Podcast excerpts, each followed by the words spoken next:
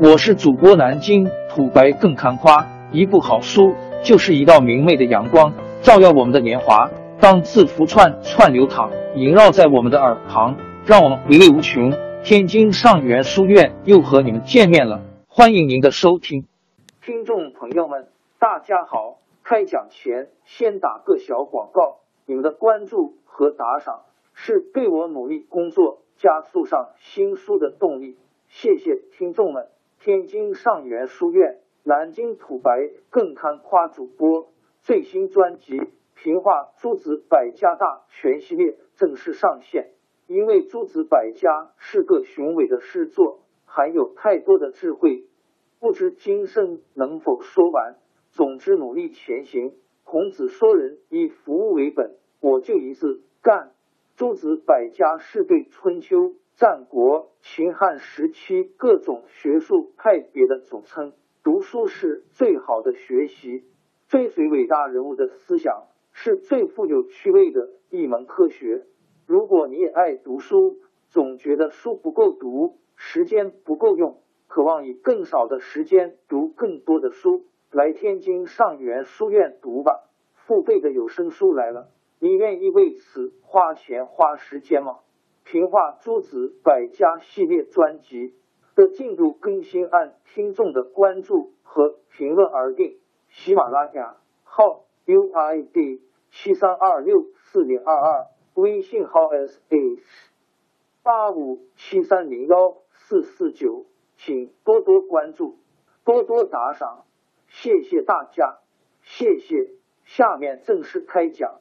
平话诸子百家大全系列专辑，道覆盖天承载地，拓展至四面八方，高到不可触顶，深至无法测底，包裹着天地，无形中蒙育万物，像泉水从源头处流涌出来，开始时虚缓，慢慢的盈满，滚滚奔流，逐渐由浊变清，所以它竖直起来能充塞天地。横躺下去，能充斥四方，是用不尽而无盛衰；它舒展开来，能覆盖天地四方，收缩卷起却又不满一把。它既能收缩，又能舒展；既能幽暗，又能明亮；既能柔弱，又能刚强。它横空四维而含蕴阴阳，维系宇宙而彰显日月星辰。它是既柔靡又显微，因此山平吉他才高耸，远平吉他才深邃。兽凭吉他才奔走，鸟凭吉他才飞翔，日月凭吉他才光亮，星辰凭吉他才运行，麒麟凭吉他才出游，凤凰凭吉他才翱翔。远古伏羲神农掌握道的根本，立身于天地中央，精神与自然造化融合，以此安抚天下四方，所以使天能运行的能静宁，象轮绕轴转永不停息。水流低处永不休止，与天地万物共始同终。如风起感应云涌，雷龙相应雨降，又像鬼神闪电瞬间即逝；又如神龙鸾鸟显现心急，还像军旋鼓转周而复始。已被雕琢，却又还返质朴，行顺应自然之事来契合道，言朴实无华之语来符合德。恬静愉悦，不惊不骄，求得和谐；包容万有，不求其物合于天性。其神既依托于细微毫末之中，又或充至广大宇宙之内。其德性使天地柔顺而阴阳和谐，四时节顺而五行有序，蓄育万物，繁衍生长，滋润草木，敬慎金石。禽兽长得硕大肥壮，毫毛丰泽光亮。翅翼坚壮有力，骨角生长正常。走兽不怀死胎，飞禽孵蛋成鸟。父无丧子悲痛，兄无失弟哀伤。孩童不会成孤儿，女子不会成寡妇。一场红泥不会出现，荧惑妖星不会运行。这都是广怀德者所致。至高无上的道，生育了万物，却不占为己有；造就成物象，却不自为主宰。各种奔走、飞翔、蠕动、爬行的动物靠道而生，但都不知这是道的恩德；因道而死，但都不知怨恨道。而因道得利者也不赞誉道，用道失败者也不非议道，也不因收据蓄积而富上加富，不失他人而乐意贫穷。这些道理极其细微而无法探究，极其渺细而难以穷尽。累积它也不变高，不减它也不会低，增益它也不见多，损减它也不会少，砍削它也不变薄，伤害它也不会残，开凿它也不见深，填充它也不见浅。忽忽恍恍，难见形象；恍恍惚惚，功能无限；悠悠冥冥，感应无形；深邃混动，运动不虚，随刚柔卷缩和舒展。和阴阳俯伏和养生。以前冯夷大柄驾驭乘雷公之车，驾上六条彩虹尾马，遨游于微蒙的云雾之中，驰骋在渺茫迷蒙之境，离远及高，直到渺远之处。经过霜雪而不留印记，日光照射而不映阴影，如飙风虚影盘旋而上。经过高山大川，跨越昆仑之巅，推开天门。进入天宫，进士驾驭虽有清洁车儿、健俊良马，并有强劲鞭儿、尖利鞭刺催赶，却无法与冯夷大秉争高低优劣。所以大丈夫恬静坦然，无思无虑，以天为车盖，以地为车厢，以四季为良马，以阴阳为御手，乘白云上九霄，与自然造化同往，放开思绪，随心书信，乘天娱。可缓行则缓行，可疾驰则疾驰。命雨时清洒道路，换风伯扫除尘埃。用电来鞭策，以雷作车轮，向上游于虚阔高渺区域，往下出入无所边际门户。虽然观览肇事高渺之境，却始终保守着纯真。虽然周游经历四面八方，却仍然返还这道之根本。所以。用天做车盖就没有什么不能覆盖了，以地做车厢就没有什么不能承载了，用四季做良马就没有什么不可驱使的了，用阴阳做御手就没有什么不完备的了。所以急行而不摇晃，远行而不疲劳，四肢不疲惫，耳目不损伤，而能知道整个宇宙天地的界域，这是什么原因呢？是由于掌握了道的根本。而畅游于无穷无尽之中，所以天下之事是不能有意人为的去做的，只能顺随事物的自然之性去推求。万物的变化是不能凭人的智慧去探究的，只能按事物发展趋势来把握其真谛。镜子和明镜的水能映照物形，却并没有任何的奥妙的设置，而十方、圆、曲、直等形状。如实照应出来，因此回音也不是声音要它回应，影子也不是物体特意设置，这回音呼甚、影子恍惚都是自然而然出现的。人天生喜欢恬静，这是人的本性，是受到外物诱惑后才动情欲的，这样本性也就受到了伤害。与外物接触时精神感应，这是人的智力活动所造成的。智力与外界事物接触后，好恶爱憎之情也就产生；而好恶爱憎之情一旦形成，这说明人的智力已受万物迷惑，人也就不能返回本性，而天理泯灭了。所以，通达于道的人是不以人间利欲而改变天性的，即使外随物化，而内心都不会丧失原有的本性。要知道，这道尽管虚无至极，但却能满足。万物之需求时时变化，却能使万物归返自身。这道又具备应付万物的大小长短之能力，所以当万物纷至沓来、小乱腾涌时，道都能处置有序。所以得道者身居上位时，民众不会感到有欺压之感；身处前列时，民众不会感到有伤害之感。这样天下能归附他，奸邪要惧怕他。正因为他不和万物争先，所以也就没有什么能与他争。到江边钓鱼，一整天也不能钓满一鱼篓。虽有锋利的钓钩、细轮的钓线、芳香的鱼饵，再加上有粘合、圈环那样的钓具，但所钓获的鱼还是无法与用大网捕捞的鱼相比。射手张开的是乌号之弓，搭上的是奇位之箭，再加上有后羿。冯蒙那样的设计，但所射得的飞鸟还是无法与用罗网捕捉的鸟相比。这是什么原因呢？因为钓鱼者捕鸟者所用的器具太小。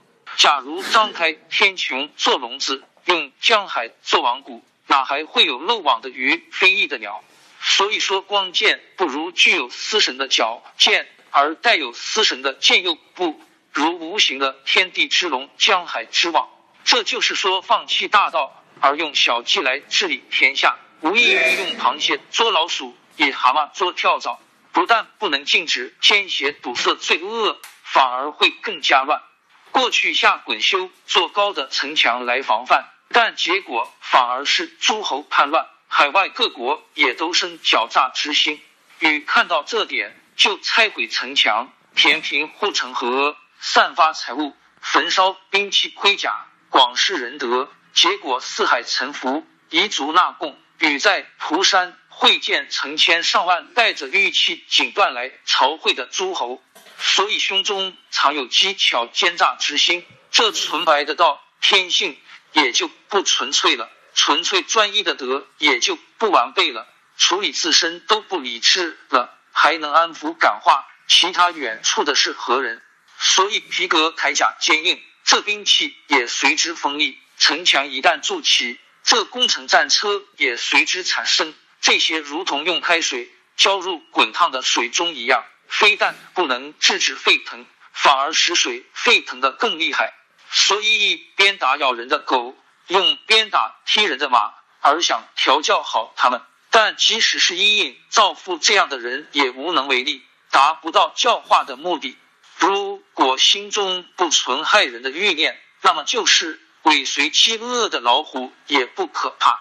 更何况对付狗、马之类的动物，所以领悟到的人安安逸逸，而没有办不到的事。玩弄巧诈之术的人辛辛苦苦却一事无成。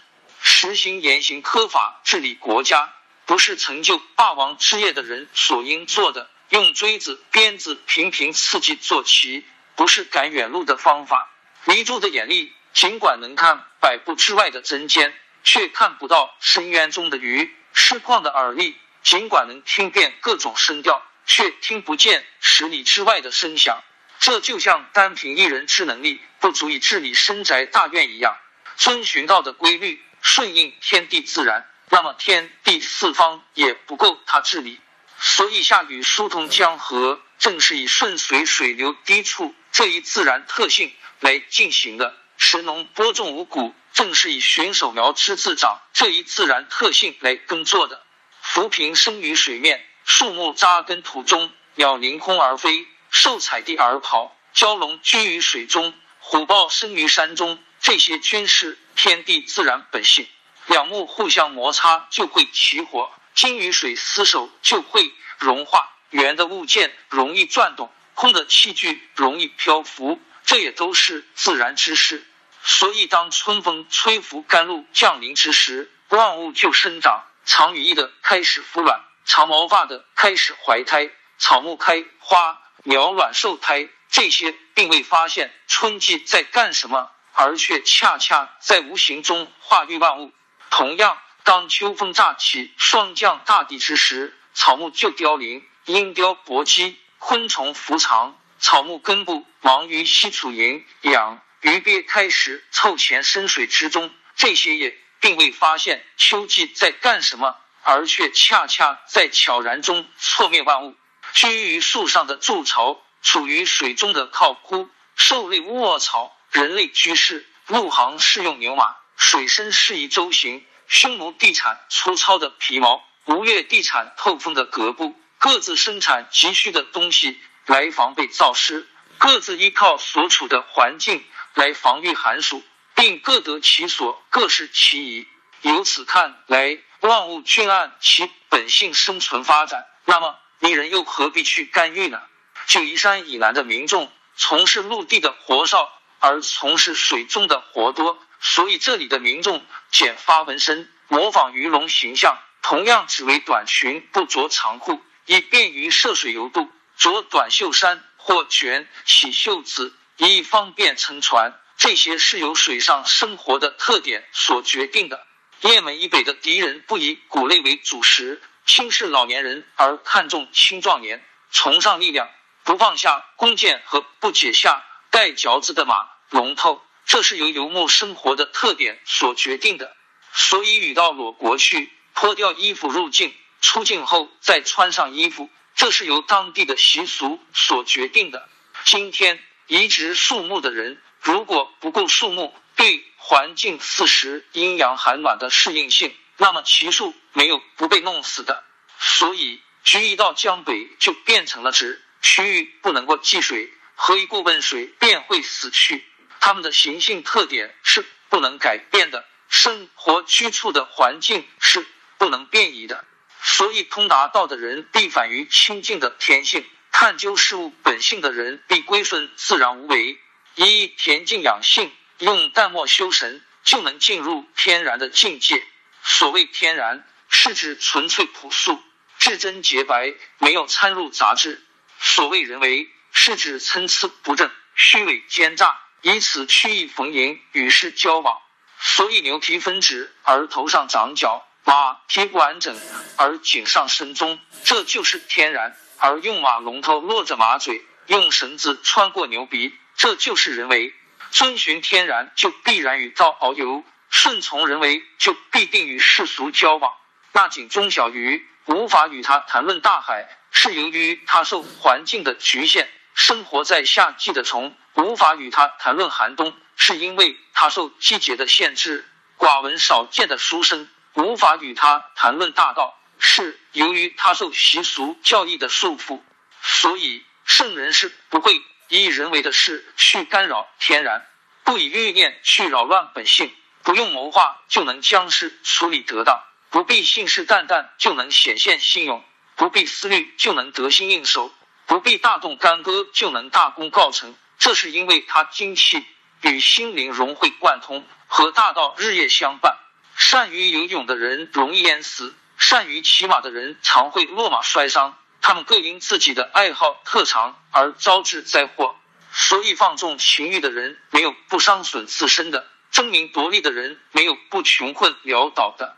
以前共工力大无比，一怒之下头撞不周山，使大地往东南倾斜。起因是与高辛氏争夺地位。结果变成异物潜入深渊中，他的宗族也因此灭绝，后代死尽。越王一为太子时，不愿继承王位而躲进山洞，但越国人用火将他熏出来，终于被迫为王。由此看来，有所得取决于时势，而不取决于争夺；治理天下取决于河道，而不取决于圣明。土处低而不争高，反而安全，没有危险。水下流而不争先，反而顺流没有迟滞。过去舜在骊山亲自耕种，一年后耕田者都争着要耕贫瘠的土地，而把肥沃的土地让给他人。舜在江边钓鱼，一年后渔民都争着要在水浅流急的地方打鱼，而将河湾深潭让给别人。那时的舜既不喋喋不休的说教，也不指手画脚的干预。他只是保持自然无为的信念和德性，而感化民众无比神速。假如是没有这种信念和德性，即只能言善辩而挨家挨户去劝说，也不能感化一人。因此，不可言说的道能量真是浩大无限。舜帝能治理三苗之乱，使与国民众都来朝见，喜裸国的习俗，接纳宿圣人，都未曾发号施令。便能移风易俗，大概就是凭着这种自然无为的信念和德性来做事吧。靠法度刑法哪能收到这样的效果？所以圣人注重内在本性的修养，而不修饰外表的枝节，保全精神，演习坚强，静默无为，按自然本性去办事，因而没有什么事办不成。坦然的不去刻意为治理什么，反而什么都能治理好。所谓自然无为，是指不超越事物的本性，人为的去做。所谓没有什么事办不成，是说顺应了事物的本性。所谓不去治理，是说不改变事物的本性。所谓没有什么治理不好，是指顺应于事物的必然性。万物都有其产生生存的各种具体特性。百事都有其出现存在的各种具体根据，圣人就是能掌握这些根本关键的东西，所以能探究无穷无尽的事物，并能照观事物而不会炫惑，因顺响应而不会困乏，这就叫知晓天然。所以得道之人，地面柔顺而办事稳妥，心胸虚静而处事得当。所谓至弱而势强，是说柔顺虚静，将自己隐藏在不敢有所作为之中，行动上好似无能为力，恬静无思无虑，举动不失时宜，顺随事物变化，不首先倡导，感而应顺事物。因此，高贵的总以谦卑的字眼来称呼自己。高大的总以低下的东西为基础，寄存于小处却能包容广大，保持于中间却能控制左右，行动看似柔弱而实际刚强，以此推移变化，掌握了一这道，就能以少制多。所谓势强，是说在遭变故、遇突变、排遇患难时，没有什么力量不可战胜，没有什么敌手不可制服的，因顺变化。回夺形势，没有什么能够伤害他，所以要想刚强有力，必须保守柔弱。积聚柔弱就会刚强。观察这种积聚的过程状况，就可以预知祸福之所在。以强力取胜，只能胜过力量不如自己的；碰到和自己一样刚强的，就只能势均力敌了。而用柔术胜过力量大于自己的人，这种柔力才是无法计量的。所以，逞强军队一定会遭灭亡，如同坚硬木材容易折断，坚固皮革容易开裂一样，坚实的牙齿就比柔软的舌头先坏落。所以说，柔弱才是生存的支柱，而坚强是死亡的同义语。首先倡导容易导致穷途末路，随后而动才是通达的源泉。怎么知道这样呢？大凡人中等寿命是七十岁。可是人们对自己的追求取舍、所作所为，每天都在自我悔恨，一直到死都是这样。所以魏国屈伯玉活了五十岁，觉得前四十九年都做的不对。为什么会这样呢？因为先行者难以做得明智，后继者则容易取得成效。先行者爬上高处，后继者则可以跟着攀登而上。先行者越过低处。后继者则可以跟着踩踏前进，先行者跌进陷阱，后继者则可以考虑避免陷阱；先行者遭受失败，后继者则可以免倒覆辙。由此看来，先行者就是后继者射箭的箭靶，犹如那矛戟的柄套和锋刃，锋刃受损而柄套却安然无事，这是为什么呢？因为是这柄套处在后面位置的缘故。这些现象道理。世俗庸民都知道，可是那些贤达却就是不能避免这一争先。这里所说的居后，并不是指停滞不动、凝结不流，而是要求居后者言行符合道术、适宜时事。如果能符合事物变化的道理和形式，那么先行者可以治愈后继者，后继者亦可以治愈先行者。这是什么道理呢？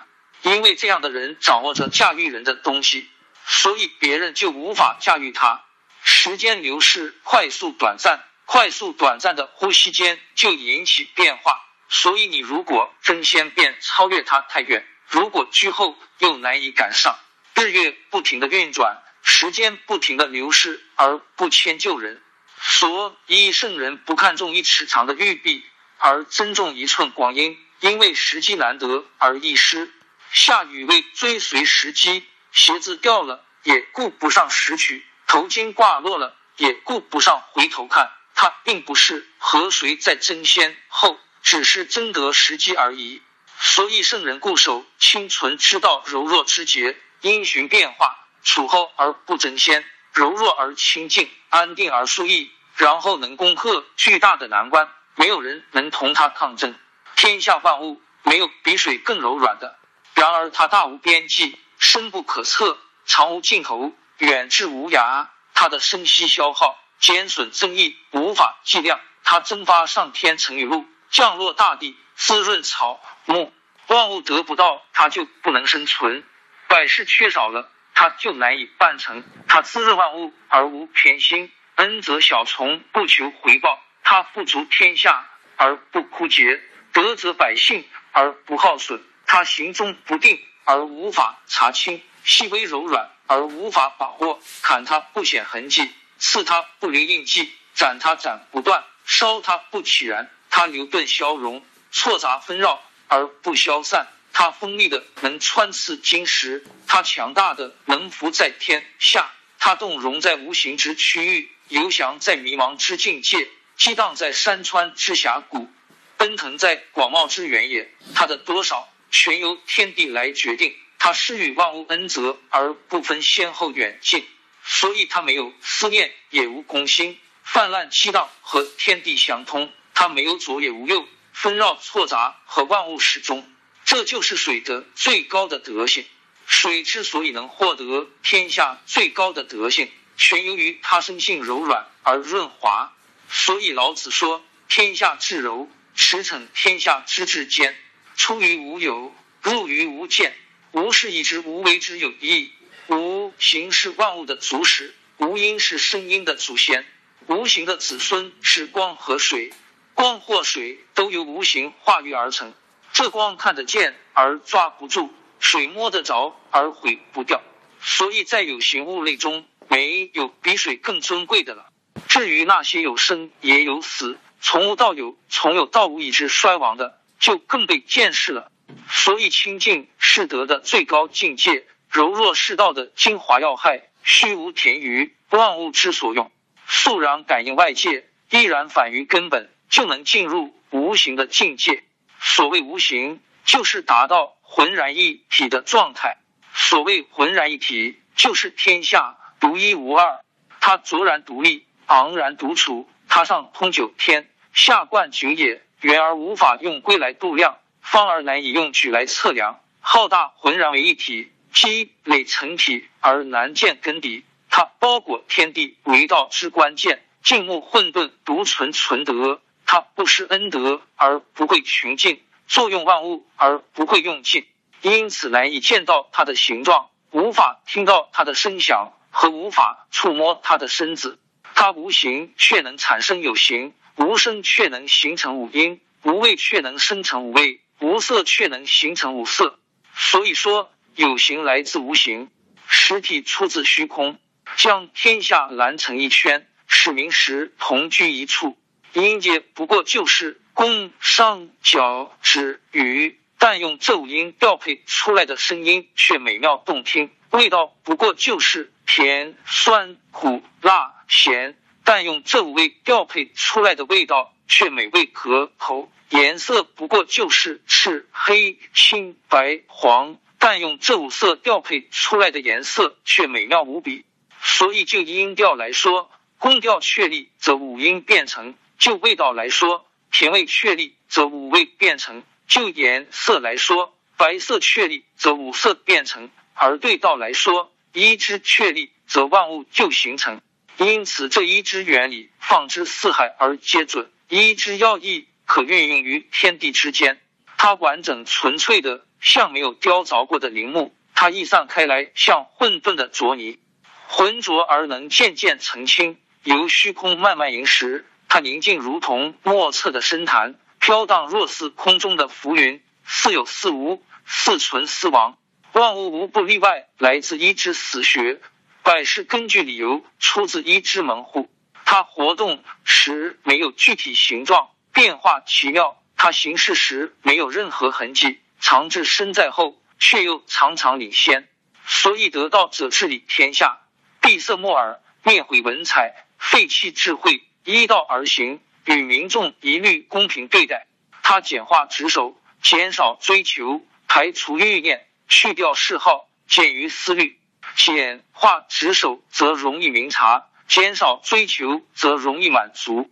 相反，如果过分任用耳目视听，则劳累身体且不明智；如果过分评级治律理事，则劳损心神且无功效。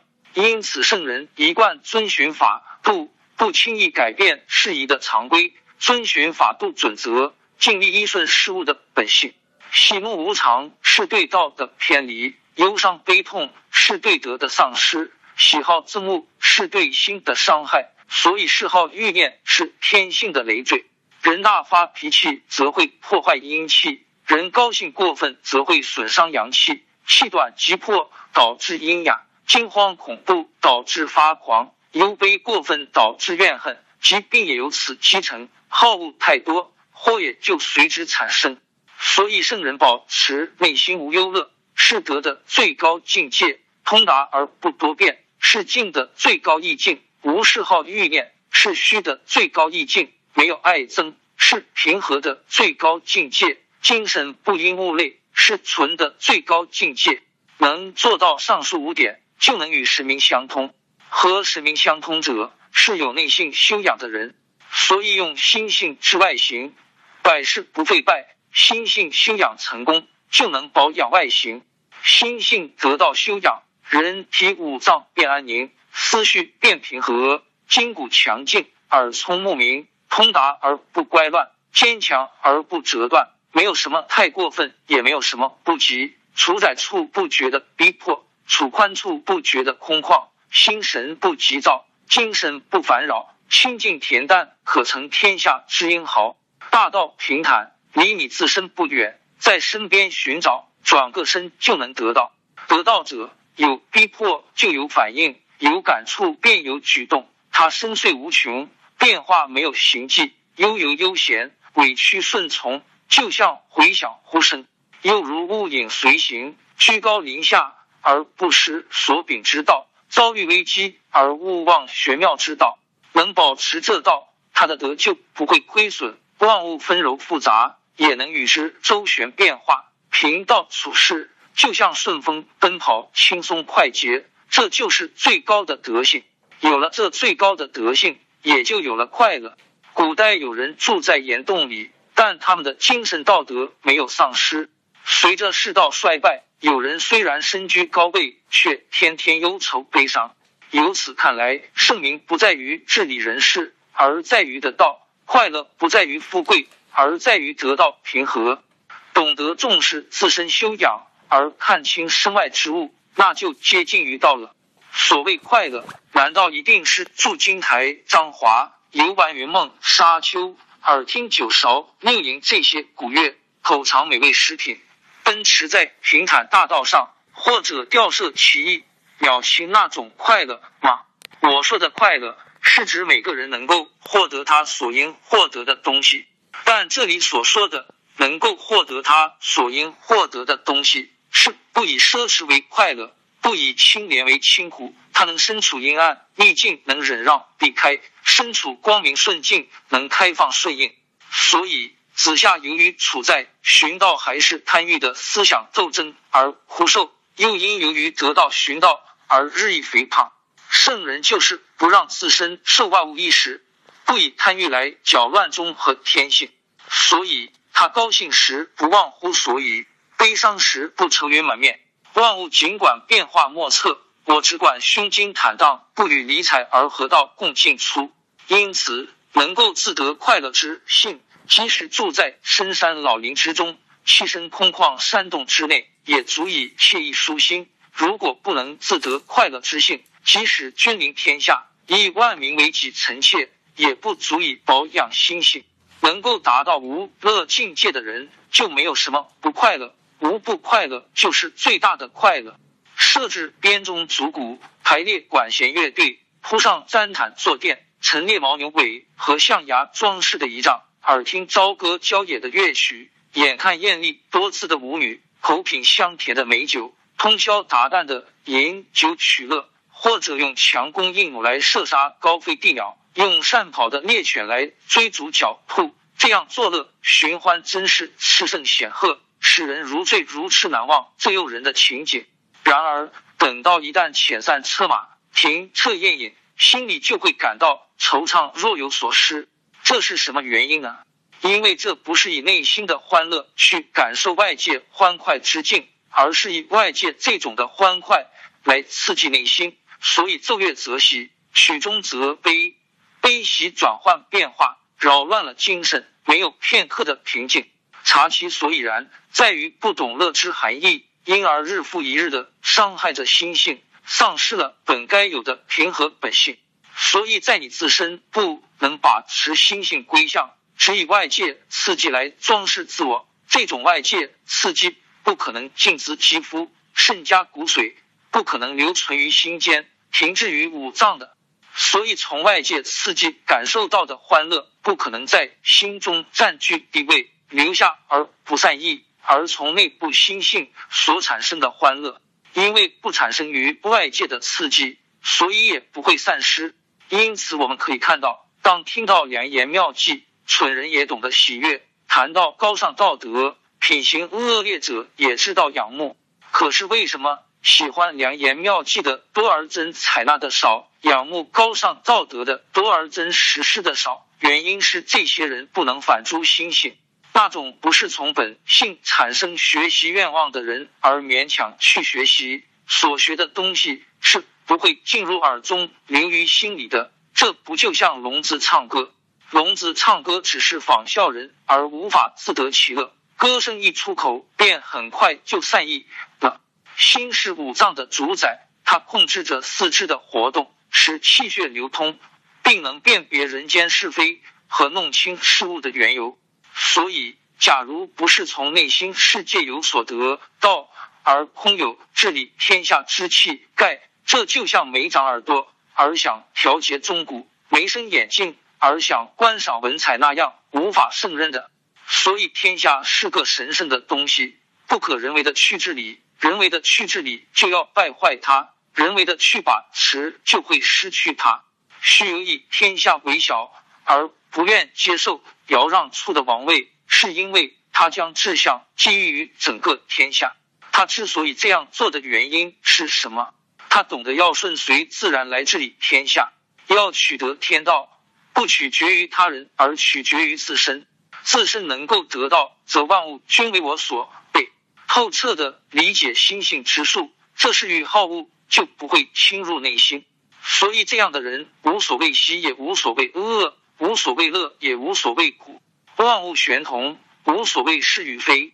这均由天道来化育。生死一回事，天下为我所有，我也为天下所有。我与天下之间哪有什么界限？统治占据天下。哪里是一定要抓住权势、操生杀大权而发号施令？我所谓的天下，不是指这意思，而是指自得而已。自得则天下也就得到了我，我和天下融为一体，天下为我拥有，我为天下拥有，又怎么不能容身于天下呢？所谓自得，是指保全自身的天性，能够保全自身天性的完美，便与道融合一体。所以，虽然有优于江边海滩驰骋骏马、乘坐华丽车子、眼观钓鱼、舞象之类的乐舞，耳听激荡、清朗、绮丽婉转的乐曲，高奏正位名曲，吟诵清凄高亢的流传名曲，涉猎湖泊岸边惊飞的鸟儿，逐猎院院内奔跑的野兽，这些是凡夫俗子沉湎放荡的事情。但是，圣人置身于这样的环境，却。不足以祸乱精神意志，受诱惑而失去本性。同样处群乡僻壤，至深山溪谷，居草野丛林，住简房陋室，茅草盖顶，柴草边门，桑枝为书，上漏下湿，阴冷卧室，雪霜铺压，孤脚蔓延，漂游在沼泽之中，徘徊在山峡之旁。这些都可以使凡夫俗子形体黑瘦、疲惫、悠悠寡欢。而感不得志，